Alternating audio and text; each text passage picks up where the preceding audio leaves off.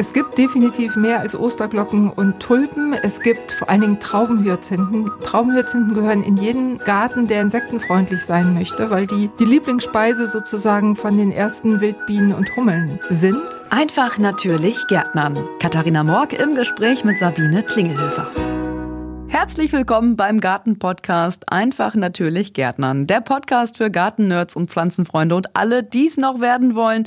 Unser heutiges Thema bei einfach natürlich Gärtnern sind Zwiebeln, Sabine. Ja, lecker, ne? Ja, lecker, aber nicht diejenigen, die so gut schmecken und wahnsinnig gesund sind, sondern jene, aus denen jeden Frühling herrlich bunte Pflanzen entspringen, die sogenannten Blumenzwiebeln. Da gibt's ja eine gewaltige Auswahl, Sabine. Was gibt es denn da alles? Das stimmt. Es gibt definitiv mehr als Osterglocken und Tulpen. Es gibt vor allen Dingen Traubenhyazinthen. Traubenhyazinthen gehören in jeden Garten, der insektenfreundlich sein möchte, weil die die Lieblingsspeise sozusagen von den ersten Wildbienen und Hummeln sind. Aber es gibt noch mehr. Es gibt Kaiserkronen, Märzenbecher, äh, Anemonen, Blausternchen, Zierlauch, die Schachbrettblume nicht zu vergessen. Also es kann im Frühjahr richtig kunterbunt sein und bei mir zu Hause ist es das tatsächlich auch. Ich kann mich auch mal daran erinnern, wenn im Frühling dann so langsam die Krokusse hochkommen und so und das erste, so die ersten Farbenspiele in der Natur wieder stattfinden und es so ein bisschen erdig, blumig riecht. Das ist ganz, ganz herrlich und deswegen finde ich, ist das auch eine schöne Sache, wenn man hier und da so ein kleines Knöllchen vergräbt.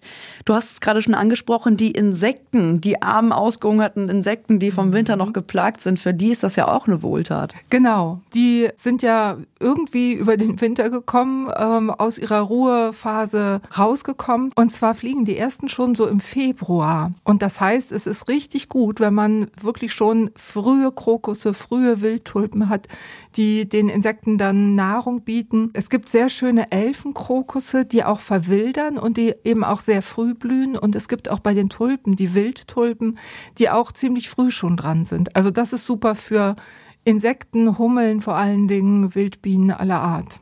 Super Idee. Sabine, gibt es denn da eigentlich Qualitätsunterschiede bei den Zwiebeln? Ja, auf jeden Fall. Also es ist tatsächlich leider so, dass die Zwiebeln, die am preiswertesten sind, die man so im Discounter gerne mal kaufen kann, die sind oft wirklich kleiner als die hochwertigen Zwiebeln. Auch von der gleichen Sorte, gleiche Tulpensorte kann beim Discounter viel kleiner sein als beim Qualitätsanbieter. Und ähm, darauf also achten und vor allen Dingen sollten auch die Zwiebeln schön prall und fest sein, keine dunklen Stellen haben, nicht eingesunken irgendwo sein. Und äh, die äußere Schale bei den Zwiebeln zumindest sollte auch eher glänzend sein. Also darauf bitte achten, dann hat man noch mehr Erfolg im Garten. Da lohnt es sich also tatsächlich ein bisschen tiefer in die Tasche zu greifen. Ja, leider ja. Gibt es denn da einen Unterschied zwischen Zwiebeln und Knollen? Ja, gibt es. Ähm, und zwar bleiben wir mal bei den Sachen zum Essen. Die kennt halt jeder, die normale Zwiebel. Da weiß jeder, die hat diese verschiedenen Hüllblätter. Ähm, und so sind letztlich die Blumenzwiebeln auch aufgebaut, während die Knollen so wie unsere Kartoffel sind. Die Knollen sind also innen eine homogene Masse, sage ich mehr, aus der es dann solche Austriebe geben kann. Ganz genau betrachtet ist äh, die Zwiebel ein verkürzter Spross, an dem es eben diese Hüllblätter gibt. Und im Gegensatz dazu ist die Knolle verdickte Stängel oder ein verdickter Stängel oder Wurzelteil, also ganz unterschiedliche Arten, wie die botanisch gesehen zu betrachten sind. Aber wo wir gerade schon mal bei den Unterschieden sind, da gibt es ja allerlei äh, Sprösslinge, die jeden Frühling auftauchen und ich kenne mich da ja gar nicht aus, ich als äh, Gartenneuling, Gartenleihe. Wo ist denn eigentlich der Unterschied zwischen Osterglocke und Narzisse zum Beispiel? Ja, also ganz ehrlich, das wusste ich auch nicht. Das musste ich nachgucken. Na Gott sei Dank. Weil ich das neulich auch schon mal brauchte. Deswegen kann ich dir das jetzt auch sagen, weil alles weiß ich natürlich auch nicht.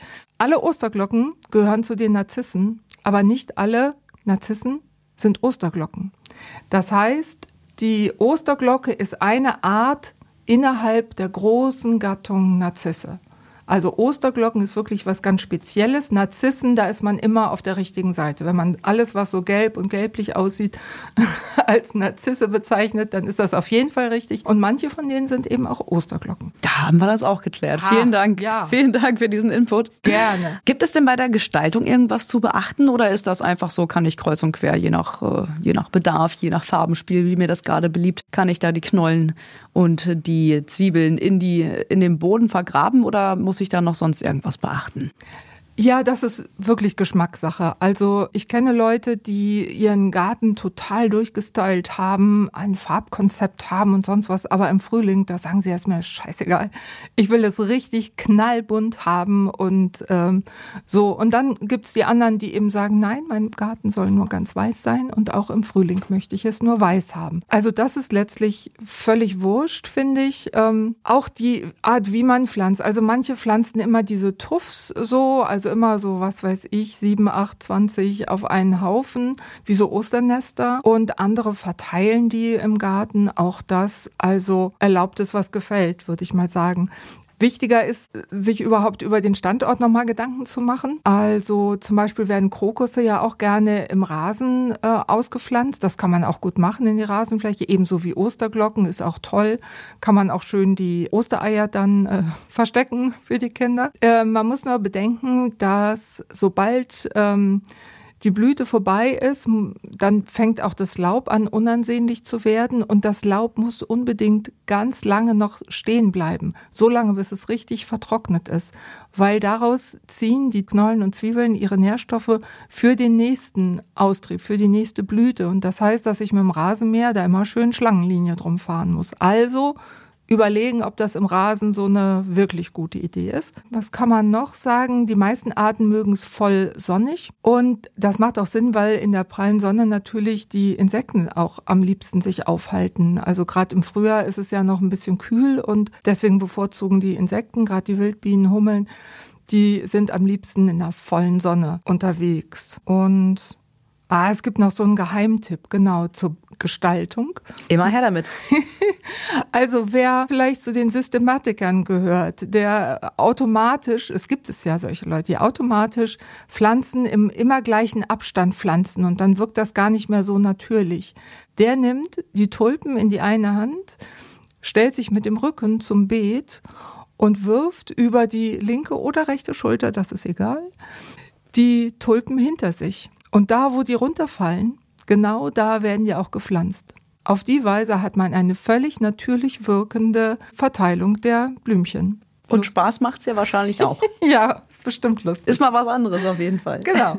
Nun habe ich ja auch im Frühling ganz, ganz oft schon gesehen, dass diese Krokusse und diese ganzen Frühblühe an allen erdenklichen Stellen wachsen. Also allzu schwer kann es wohl nicht sein, die zu pflanzen, beziehungsweise die scheinen sehr robust zu sein und sehr vermehrungsfreudig. Ist das richtig? Vermehrungsfreudig, ja, zum Teil. Also vor allen Dingen die kleinen hier so Schneeglöckchen, Märzenbecher und so weiter.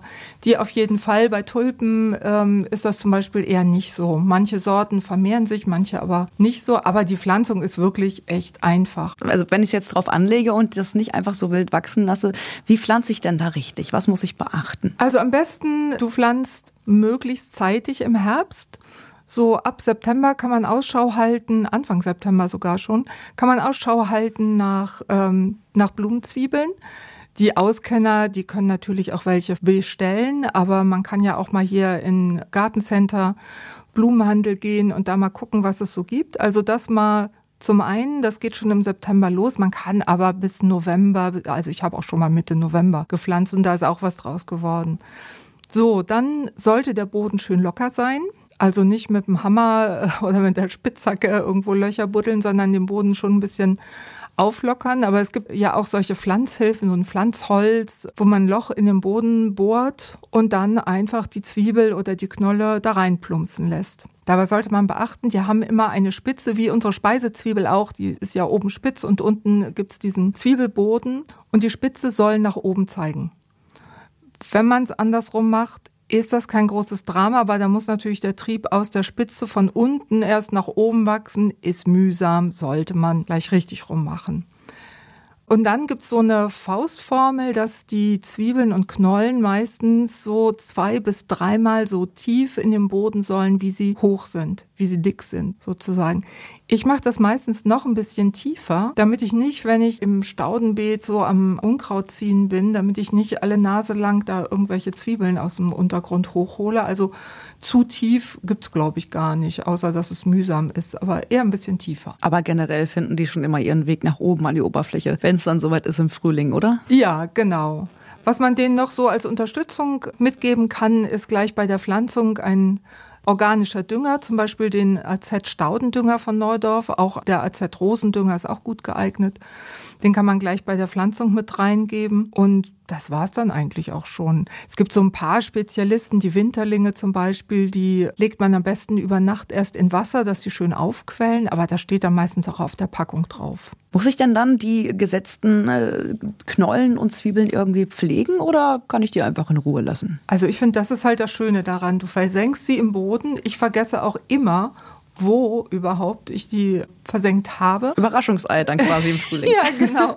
Da ist es hilfreich. Also bei den Tulpen zum Beispiel, ich beschränke mich da auf zwei Farben, Orange und Purpurfarben. Und dann muss ich gar nicht überlegen, was steht denn wo, passt jetzt hier ähm, die Farbe hin, harmoniert die mit dem, was schon im Boden ist, sondern ich beschränke mich immer auf die gleichen. Genau, also Richtig, pflegen braucht man die eigentlich nicht. Das Allerwichtigste, ich hatte es ja vorhin schon gesagt, wenn die verblüht sind, also wenn die Tulpe ihre Blätter verloren hat, dann kann man den Samenstand, der sich dann beginnt zu entwickeln, den kann man abknipsen. Es sei denn, ich habe solche Wildtulpen, wo ich möchte, dass die sich versamen. Dann natürlich nicht. Und vor allen Dingen muss ich es ertragen, dass das Laub braun wird und vertrocknet. Das muss so lange da bleiben, ganz wirklich echt ernst gemeint, weil nur so habe ich die Gewähr, dass im nächsten Frühjahr die Zwiebelblumen wieder richtig schön wachsen. Manche flechten das dann, habe ich auch schon gesehen. Also ich bin nicht Wie? so der Flechttyp, aber wer daran Spaß hat und Ordnung haben möchte, kann da gerne flechten.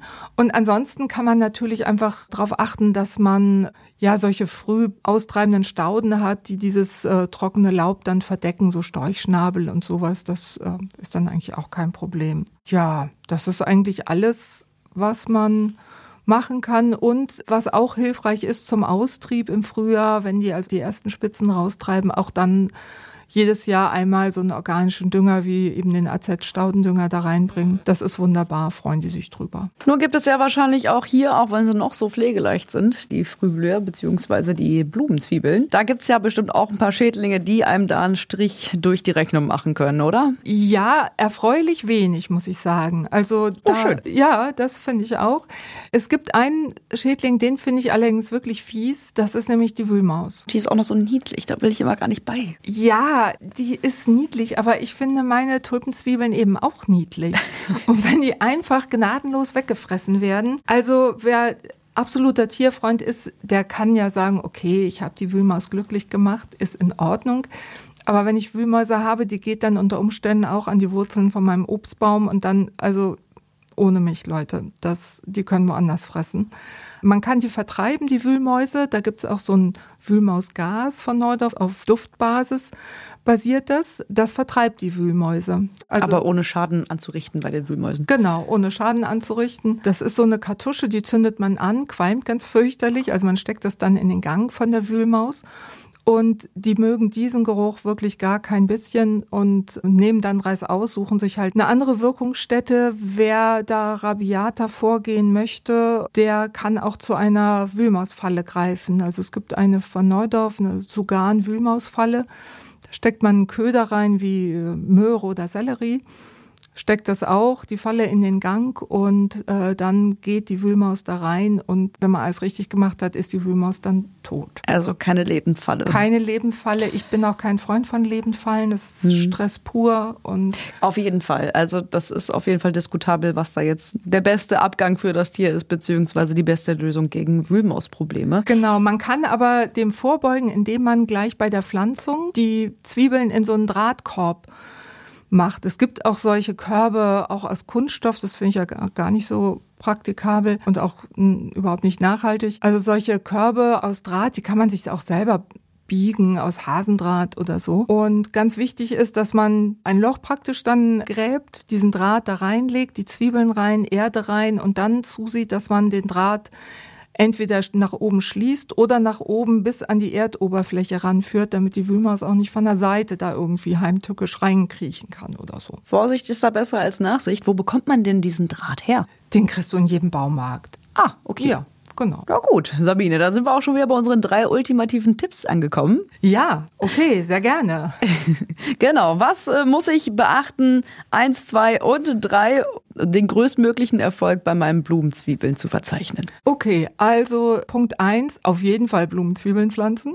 Und zwar viele und immer wieder und äh, nicht nachlassen. Punkt zwei, keine gefüllten Blüten, weil ist ja nicht gut für die Insekten. Und Punkt drei, das Laub erst entfernen, wenn es wirklich ganz, ganz welk geworden ist. Da hätte ich auch noch mal eine Frage. Kann es da nicht irgendwie zu Fäule kommen, wenn das Laub da rumliegt? Nö. Das ist ja ein ganz normaler Vorgang und in solchen dicken Placken, sage ich mal, liegt das Laub auch nicht da. Das trocknet einfach langsam vor sich hin. Na gut, dann geht das ja. Ja. Sabine, wenn ich jetzt noch irgendwie Fragen habe zu dem Thema Blumenzwiebeln, wo kann ich mich denn da melden? Ja, das geht natürlich bei Neudorf. Ähm, wir packen es aber auch in die Show Notes. Da ist auch meine E-Mail-Adresse drin natürlich. Ihr könnt auch auf neudorf.de gehen, da gibt's alle möglichen Beratungsmöglichkeiten. Wir haben ein Beraterteam, da könnt ihr anrufen, eine direkte Mail schicken oder ihr könnt natürlich auch über Instagram oder Facebook kommen, da sind wir auch vertreten und uns da kontakten. Ich freue mich, wenn ich von euch höre. Ja, und damit entlassen wir euch jetzt erstmal wieder in euren Garten, auf eurem Balkon, wo auch immer ihr Gärtner möchtet. Das war der Garten-Podcast. Einfach natürlich Gärtnern. Mit Sabine Klingelhöfer, ich bin Katharina Morg und wir hören uns dann in der nächsten Folge wieder. Tschüss. Tschüss. Das war der Podcast Einfach natürlich Gärtnern mit Katharina Morg und Sabine Klingelhöfer. Mehr zum Thema gibt's auf neudorf.de.